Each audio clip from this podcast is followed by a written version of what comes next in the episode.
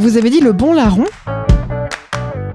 Un larron, c'est un voleur, un brigand. Le mot est sorti de la langue, sauf dans l'expression s'entendre comme larron en foire.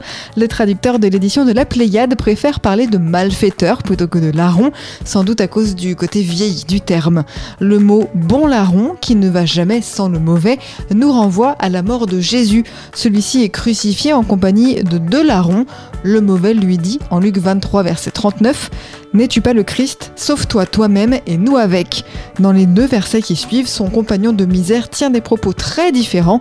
Après avoir évoqué la crainte de Dieu, il dit, au chapitre 23, verset 41, pour nous, c'est justice et nous recevons ce que nous avons mérité, mais lui n'a rien fait de criminel.